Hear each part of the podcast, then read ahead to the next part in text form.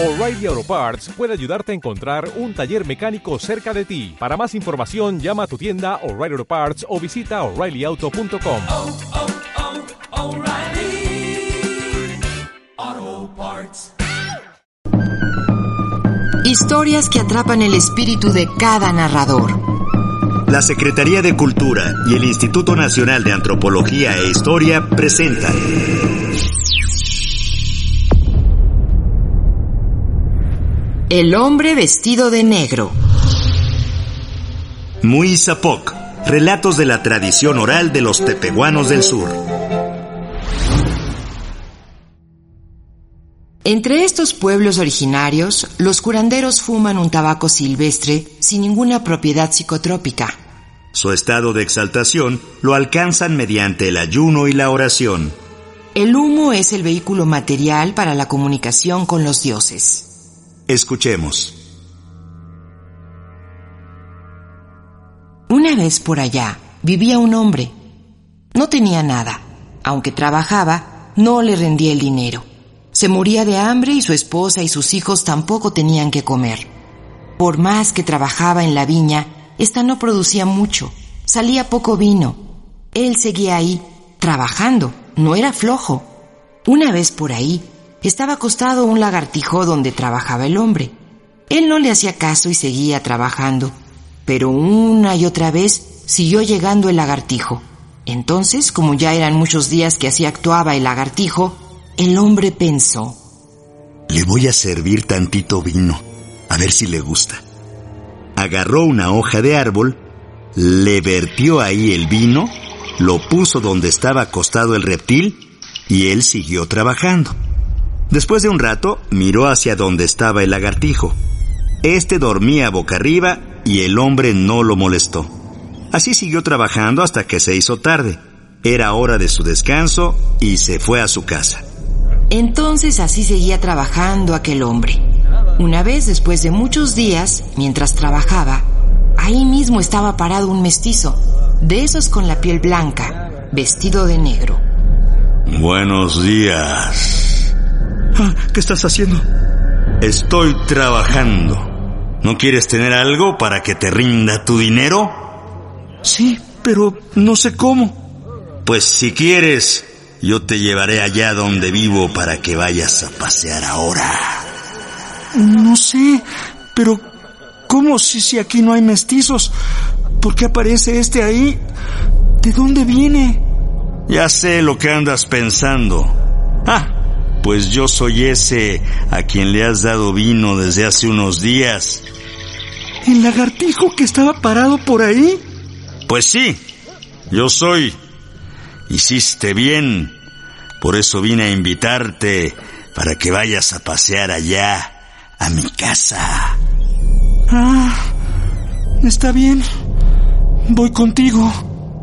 El hombre estaba cada vez más asustado porque ese mestizo no era una persona. Era algo así como un diablo. Por eso no lo quería contradecir. Pero sí parecía un hombre cuando hablaba. Por ahí se fueron. Se fueron y llegaron allá lejos donde vivía el mestizo. Nada más que quítate la ropa, porque no puedes entrar con ningún objeto al más allá. El hombre asustado así lo hizo. Se quitó la ropa y se dirigieron al pie de un peñasco. El peñasco comenzó a abrirse. Tenía puerta y ahí se metieron los dos. Era bellísimo lo que se veía en el más allá. Quédate cinco días conmigo. Sí, está muy bonito este lugar. Entonces ahí se quedó. A los tres días le dijo, Aquí están los becerros. Te los doy. Ah, pero ¿por qué? Pues porque yo te aprecio mucho. Pues está muy bien. Entonces, gracias. El mestizo había comenzado a llevar a donde vivía el hombre unos animales. La gente estaba triste porque era el principal del pueblo. Se preguntaban que por qué empezó a tardarse y a tardarse en regresar de trabajar. Su esposa y sus hijos andaban por allá preguntando por él, pero no estaba por ningún lado. Sabría Dios para dónde había agarrado. Entonces, durante su ausencia, unas reses comenzaron a llegar a su casa. Ahí estaban echadas cuando amanecía. Y otra vez llegaban unos becerros, y así. Pero entonces la gente andaba comentando y mejor buscaron a los curanderos. Los curanderos ayunaron, oraron y fumaron su tabaco. Luego supieron con eso que el hombre andaba por ahí en algún cerro. Oraron más para que platicaran solos Jesucristo y el diablo, y lo lograron. Entonces Jesucristo, cuando llegó allá donde estaba el hombre perdido, le dijo que qué estaba haciendo, porque él sabía en qué trabajaba y dónde vivía. El que le contestó fue el mestizo, que era el diablo. Pues es que tú no le has dado nada, aunque sea tu hijo. Yo, aunque no sea mi hijo, le tengo compasión y ya le di. Tiene vacas ahí donde vive, se las dejé. Tú, ¿qué le darás si de veras lo quieres? Entonces Jesucristo le dijo que le daría, que viviría largamente, que estaría bien y que hablaría por los demás, que sería valedor, que sabría lo que le estuviera sucediendo a los de su pueblo, que sabría cómo ayudar a la gente. Así fue como dijo nuestro Señor Jesucristo. Así estuvieron platicando hasta que se pusieron de acuerdo. Ya le voy a dar permiso de irse dentro de dos días. Así sucedió. Lo acordaron entonces Jesucristo y el diablo. Cuando se cumplieron los cinco días, Pues si ya te quieres ir, ya estás libre. Ah, pues sí. Yo ya me quiero ir porque voy a ir a ver a mi familia y porque, al parecer, ya son cinco días. entonces ahí se despidió y se fue. Cuando salió no había absolutamente nada, era campo. Entonces miró dónde había dejado su ropa, pero encontró tirados unos cuantos pedacitos podridos de tela y el hacha no estaba por donde la había dejado. Solo estaba el fierro. Por ningún lado encontró el mango. Entonces se fue y estuvo mirando allá donde trabajaba. Estaba completamente solo.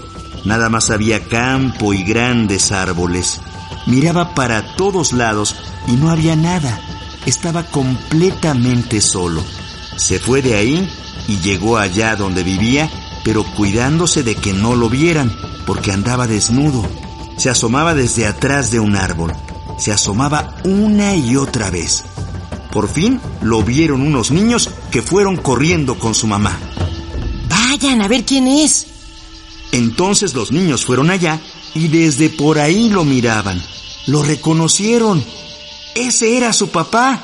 Así que le avisaron a su mamá. No lo puedo creer. Anden, vuelvan con él y llévenle esta ropa. ¡Ay, volvió por fin mi marido! Los niños le llevaron entonces la ropa. Se la llevaron allá. Lo saludaron. Era él. El hombre se puso la ropa y llegó allá donde estaba su esposa. Ella se puso contenta al verlo. Era su esposo el que había llegado. Luego se dio cuenta toda la gente. Estaban muy felices. Ya estaba ahí otra vez el que era el principal. Entonces bailaron el mitote porque ya estaba ahí el que era el principal. Y el hombre por fin comenzó a hacerse rico. Tenía muchas vacas, ahí andaban desperdigadas por todo el pueblo. Las otras gentes ahí hacían queso, comían. Tenía ganado porque se hizo rico, porque él vio realmente a quienes son los meros principales, o sea, a Jesucristo y al diablo. Así fue como sucedió. Entonces, ahí se hizo viejo y se murió hasta que lo mataron otras personas que no eran buenas. Anduvieron diciendo muchas cosas. Decían que era hechicero, aun cuando no lo era. Cuando lo mataron, dijo que con eso esa gente se ayudaría, puesto que querían que hubiera maldad. Y entonces la hubo. Antes de morir dijo algo así como, Aunque sean jóvenes, así sabrán ser. Cuando lo mataron, pasado algún tiempo, aquellos que lo mataron comenzaron a enfermarse, como si se estuvieran quemando. Ahí donde se acostaban se amontonaba mucha ceniza. Así todo el tiempo y todo el tiempo. Comenzaron a morirse ahí mismo. Nuestro Padre Celestial los castigó por haber matado a aquel, porque no era cualquiera, sino que él ya era el principal, como que ya era un dios ahí donde vivía la gente. Entonces Jesucristo, el que era el mero principal, castigó a quienes lo mataron, porque no era para eso que andaba ahí, para que le hicieran eso, sino que andaba para ayudarlos siempre, para que no hubiera enfermedad, para que no hubiera muchas cosas malas como las hay ahora que se murió ahí donde viven. Dicen que si no lo hubieran matado, pues ahora llovería bien. Habría todo lo que come la gente. No les faltaría nada. Pero ahora no hay absolutamente nada y la gente está pasando hambre. Fue así como sucedió esto hace mucho, ahí en el pueblo donde viven los tepehuanos, pero no cumplieron, así que ahora no hay nada. Así fue como sucedió en este mito.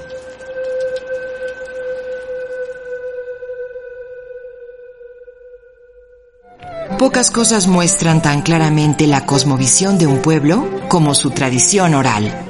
El hombre vestido de negro. Muy Zapoc. Relatos de la tradición oral de los tepehuanos del sur. De María Ambris Domínguez y Eliseo Gurrola García. Secretaría de Cultura. Instituto Nacional de Antropología e Historia.